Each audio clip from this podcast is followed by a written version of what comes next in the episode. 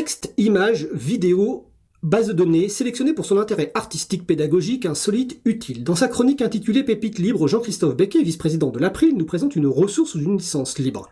Les auteurs de ces pépites ont choisi de mettre l'accent sur les libertés accordées à leur public, parfois avec la complicité du chroniqueur. Aujourd'hui, Jean-Christophe ne va pas nous présenter une pépite, mais va nous présenter les coulisses de la chronique Pépites libres. Bonjour Jean-Christophe. Bonjour Fred, bonjour à tous, bonjour à toutes.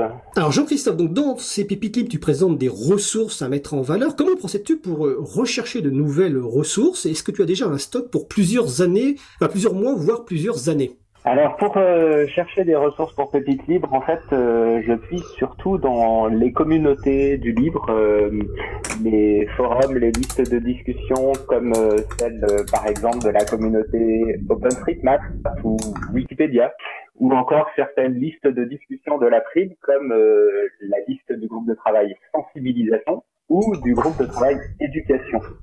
Je suis euh, aujourd'hui à 17 chroniques euh, petites libres sur des sujets et des formats variés. J'ai quelques notes euh, d'avance, mais non pas de quoi tenir plusieurs mois et encore même plusieurs années dans la recherche de nouvelles pépites, une spécificité évidemment, euh, c'est l'émission Libre à vous et tu es un libriste, c'est que les ressources que tu proposes sont sous licence libre. Peux-tu nous rappeler ce qu'est une licence libre et pourquoi adopter une telle licence? Une licence libre, euh, c'est un texte juridique que l'auteur utilise pour euh, accorder certaines libertés sur son œuvre.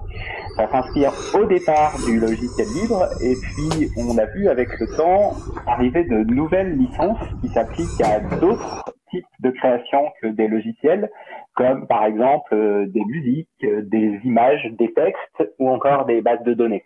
Les plus connus sont les licences euh, Creative Commons, les licences Creative Commons by et by ça, par exemple, qui sont des licences libres, ou encore la licence ODBL, Open Database License, pour les bases de données.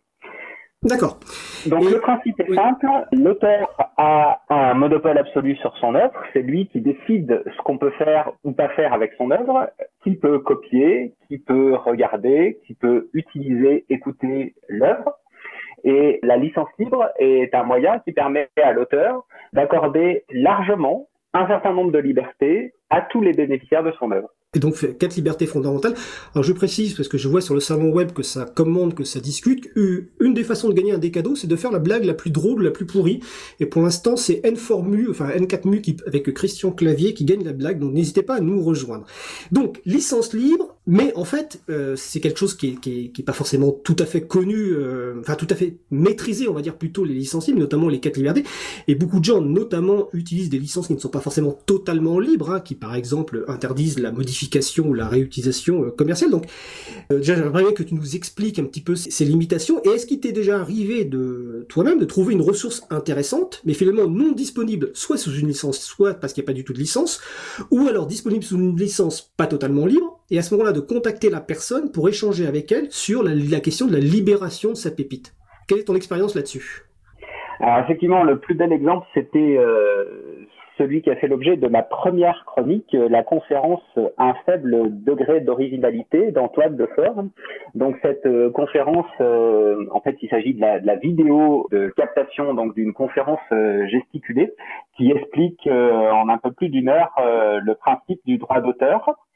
Et cette conférence était proposée avec une licence effectivement non libre puisque elle s'accompagnait d'une clause NC non commerciale interdisant donc euh, les réutilisations commerciales.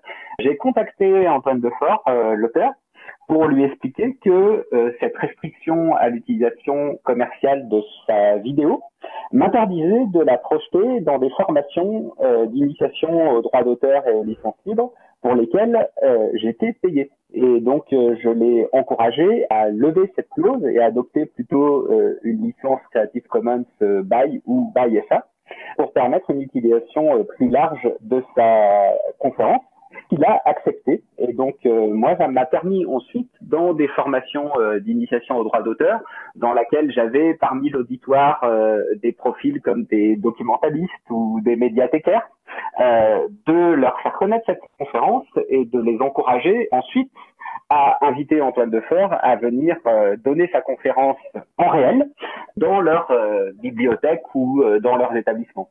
D'accord.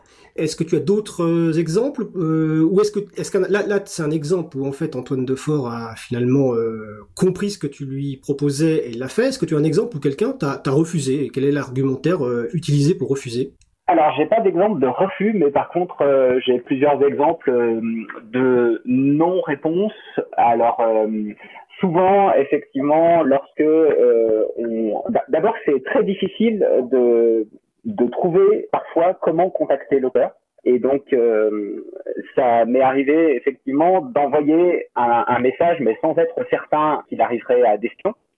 Et ensuite, j'ai lancé des appels plus génériques, parfois euh, dans certaines de mes chroniques d'ailleurs. Par exemple, dans la chronique sur euh, les MOOC, les formations en ligne, je parlais de la plateforme FUN, France Université Numérique, qui propose un grand nombre de formations en ligne accessibles gratuitement, dont la plupart euh, sont euh, mises à disposition sous des licences euh, non libres. Et je n'ai pas eu d'écho suite à cette chronique d'auteurs de, MOOC qui auraient décidé d'opter pour une licence libre pour leur formation. D'accord, merci. dernière question, Jean-Christophe. Est-ce qu'on te peut te proposer des idées de pépites et comment faire? Alors effectivement, euh, je suis tout à fait intéressé qu'on me propose des idées de pépites pour euh, augmenter la diversité des sujets qui sont traités, pour faire connaître euh, des auteurs et des ressources méconnues. Et donc le plus simple, c'est de me contacter par mail jcb, mes initiales comme Jean-Christophe Becquet, apitux, Je pense qu'on pourra remettre l'adresse sur la page consacrée à l'émission. Et euh, effectivement, si on m'envoie le lien vers la ressource et encore mieux euh, un pointeur vers la licence pour confirmer qu'il s'agit bien d'une ressource libre, euh, je me ferai un plaisir de creuser le sujet et d'y consacrer une prochaine chronique.